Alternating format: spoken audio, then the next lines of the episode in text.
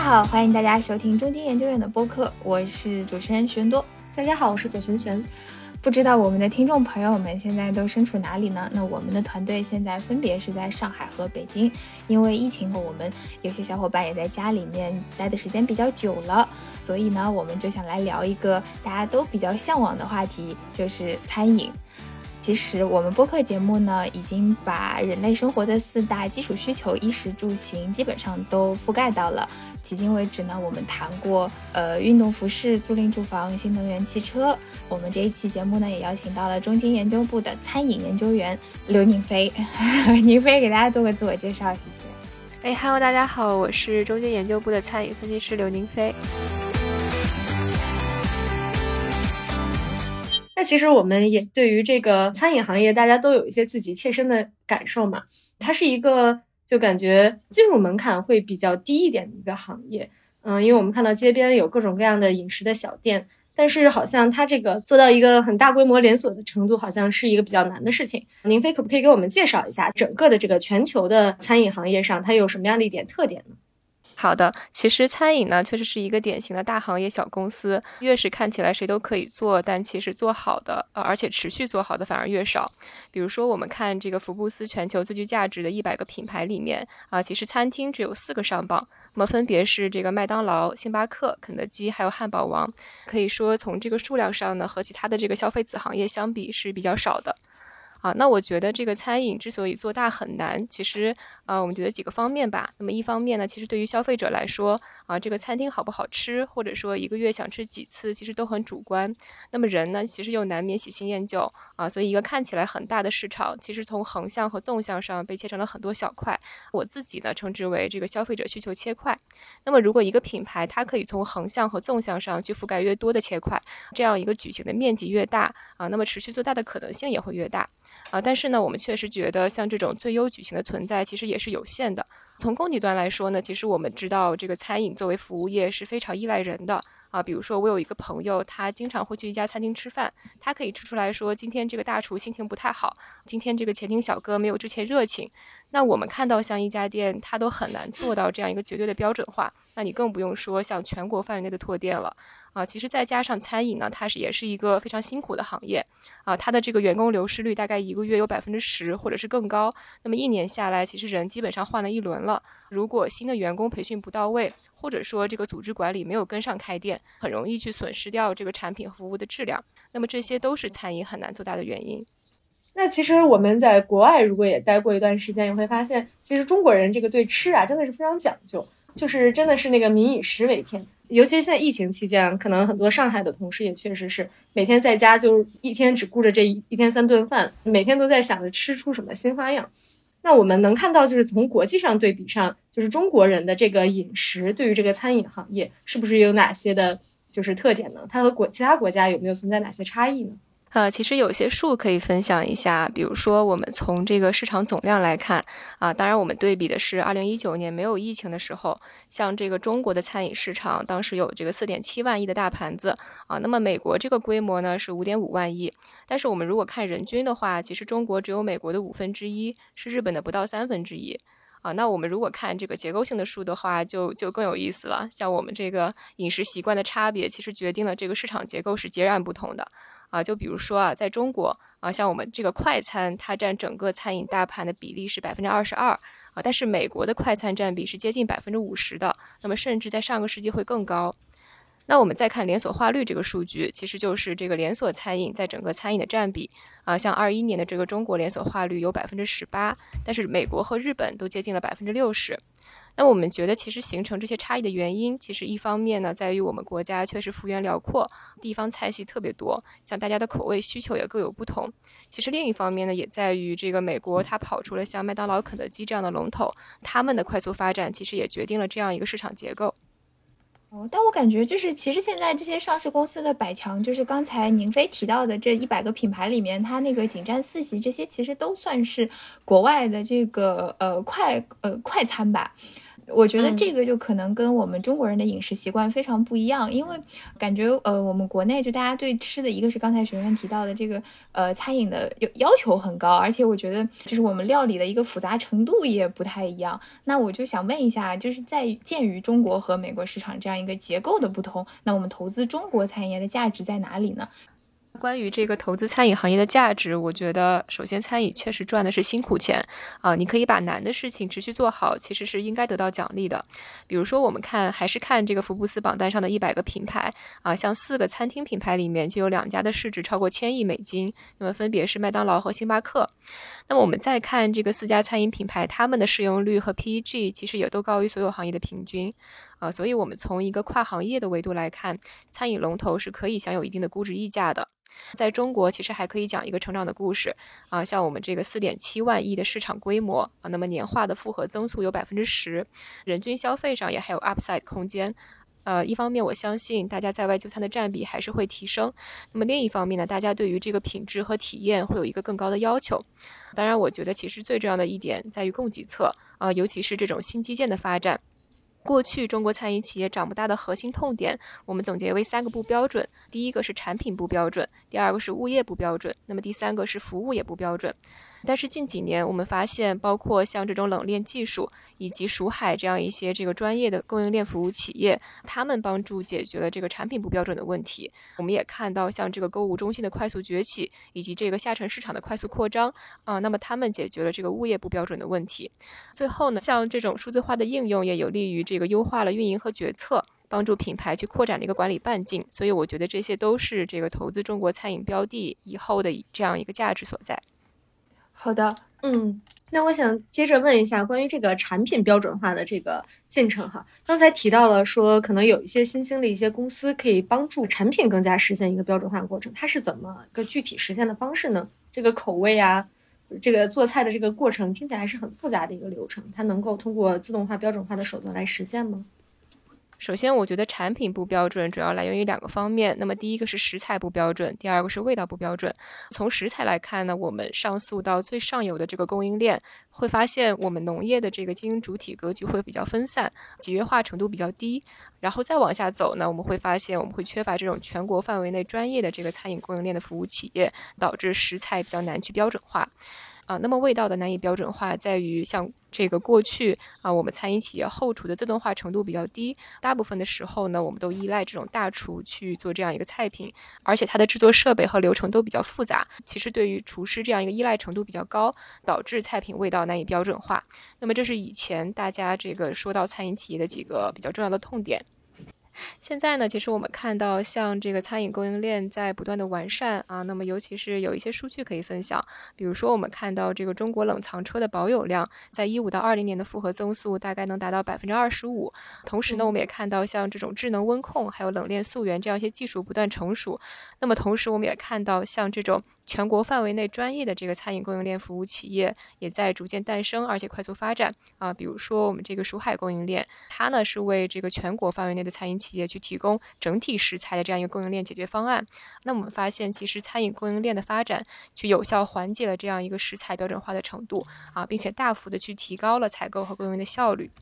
我就还想再问一下哈，因为就是我们就是呃发现我们国内其实和国外的这个餐饮的整个供应链结构都比较不太一样。那其实刚才也提到，就像我们国内的这个餐饮里面，其实分了非常多的这个细分赛道。宁飞能不能来帮我们介绍一下呢？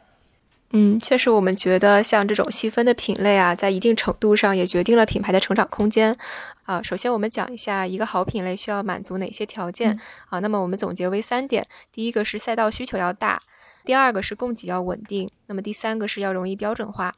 首先呢，像我们最开始说的啊，如果一个品牌它可以从纵向和横向去覆盖越多的这种消费者需求切块，那么它的市场空间也越大。其实我们举一个例子啊，像这个麦当劳和肯德基，它其实就抓住了这样一个相对较优的矩形。其实我们从这个人类的发展历史来看，不论是过去还是现在，不论你贫穷还是富有，你其实多少在某些时刻对这种高热量是很难抗拒的啊。我觉得这个是时间和空间上其实都很难改变的人的本性和通性。所以我觉得说炸鸡汉堡这样一个品类，它是有天然的优势去孕育一个大的品牌。啊。那我们再看中餐，其实中餐的口味有非常多，那么其中辣和酸啊是最受欢迎的，而且容易上瘾。所以，我们看到像这样一个中餐的结构里面，火锅和川菜是中餐里最大的两个细分赛道，那么各自占比有百分之十四。我们也看到一些大的这个连锁品牌也基本上是在这两个赛道，这是第一个方面，也就是赛道需求需要足够大。第二个方面，我觉得像一个稳定成熟的供应链也非常重要啊，比如说我们说到的这个鸡肉、猪肉、牛肉还有羊肉这些主流的肉类，那么尤其是前两种。啊，我们发现它的这个国内的产量和供应链是相对稳定成熟的，相对来说比较难做的品类呢，比如说牛蛙，那么供应链的难度对于这个品牌来说其实是一个不小的挑战。第三个方面，我觉得是这种标准化的程度啊，其实我们可以从不同品类的这个连锁化率来分析。首先呢，其实饮品相对来说，这个食材制作和服务都比较简单，它的连锁化率就有超过百分之四十。那么火锅的制作呢，不需要大厨；小吃快餐不需要很多服务，也能有差不多百分之二十的这个连锁化率。啊，那么以上呢，是我觉得从投资的维度啊，怎么去评判一个好品类的三个标准。嗯，这样听宁飞介绍下来，其实感觉就是整个餐饮这一块比我们想象中的要复杂特别多，特别是这个中式的餐饮这一块，呃，因为一个是品类就多，一个是我们的口味也是众口难调。嗯，那就是宁飞，你你觉得有哪些赛道是可能比较容易就是出这种啊好一点机会的？对，就像我们刚才提到的这样一些这个三个标准嘛，那么赛道需求大、供给稳定和容易标准化啊。那么首先呢，一一方面呢是火锅，确实是过去大家这个资本市场上公认的好赛道啊啊。一方面呢，这种辣的口味非常受欢迎，而且容易上瘾。那么另一方面呢，它的后端的制作不需要大厨啊，所以它的这个标准化程度会比较高。那么另外呢，我们刚才也提到了这个连锁化率超过百分之四十的饮品。啊，那么相对来说呢，这个饮品的食材制作啊，比餐厅要简单很多，服务呢其实也相对来说比较简单一些，它的这个连锁化率的提升其实也比较快。像这种一九年到二零年到二一年，它的连锁化率每年大概都有百分之五左右的一个增长。嗯，主要就是火锅和饮品这样。嗯，对，像其他的一些不错的赛道，比如说一些对小吃快餐，其实我们觉得未来也可能会啊越来越多的去孕育一些大的品牌。这个。就是刚才说的，其实好品类的标准更多偏向于说它是可以做大的这样的一个角度，就是它是标准的，然后它需求很多，然后它供给非常稳定，所以它是有一个持续的动能，可以就是把这个规模做大的。但是就是它的这个路线，说除了这种嗯规模做大的这个路线，它有没有一一些什么精品化的路线？就是它也可能没有品牌价值，做的像麦当劳、肯德基。然后星巴克这种这么大规模的，但是它做的非常精品，然后也是不错的一个选择呢。啊，对，我觉得就像你刚才提到的，其实除了品类以外呢，其实我们对不同的这种餐饮品牌划分成了不同的路线。啊，那么一个是性价比路线，一个是品牌溢价路线。那么它们其实对应了不同的这个消费场景和需求层次。那么大家的打法也有所不同。啊，比如说这个性价比路线，他们主要满足的是这种大众消费者最大公约数的基本需求。那么他们提供的产品呢，其实品质也还可以。啊，受众非常广泛，而且这种消费频次非常高。他们打法上一般是薄利多销。啊，也就是说，我虽然这个单店的收入和盈利比较有限，但是我开店空间很大。我可以一边扩规模，那么一边也强化了我采购物流的能力，啊，那么这是性价比路线。另外一种呢是这种品牌溢价路线啊，比如说典型的像星巴克，他们满足的是更高层次的需求啊，比如说我们社交啊，比如悦己，还有一些情感共鸣啊，所以它在定价上会有一定的溢价空间。他们的消费者往往是有一定筛选条件的啊，比如说一个特定的年龄段啊，或者说收入水平以及这个消费观念的人，他们会更倾向去接受这个品牌的内涵和溢价。他们的消费频次可能相对来说没有这么高，那么在开店数量的绝对值上也会低于性价比路线。有些呢也确实是因为这个管理半径大了，比较难去把控门店的质量；有些呢也确实是想保持一种神秘感或稀缺性啊。那么归根结底都是为了维持品牌势能。那么刚才其实你提到的这样一些精品的品牌，他们的这个客群会更多聚焦于某一个圈层的人群，啊，所以我们其实也看到，像门店数量也并不是评判一家餐饮品牌是否成功的一个呃一个一个标准吧，啊，那么更多的是你需要去根据自己的定位啊以及这个路线去制定一个适合你的门店扩张的方法。我觉得这两个分类方式其实适用于大多数的其实消费品吧，就是其实不只是餐饮行业。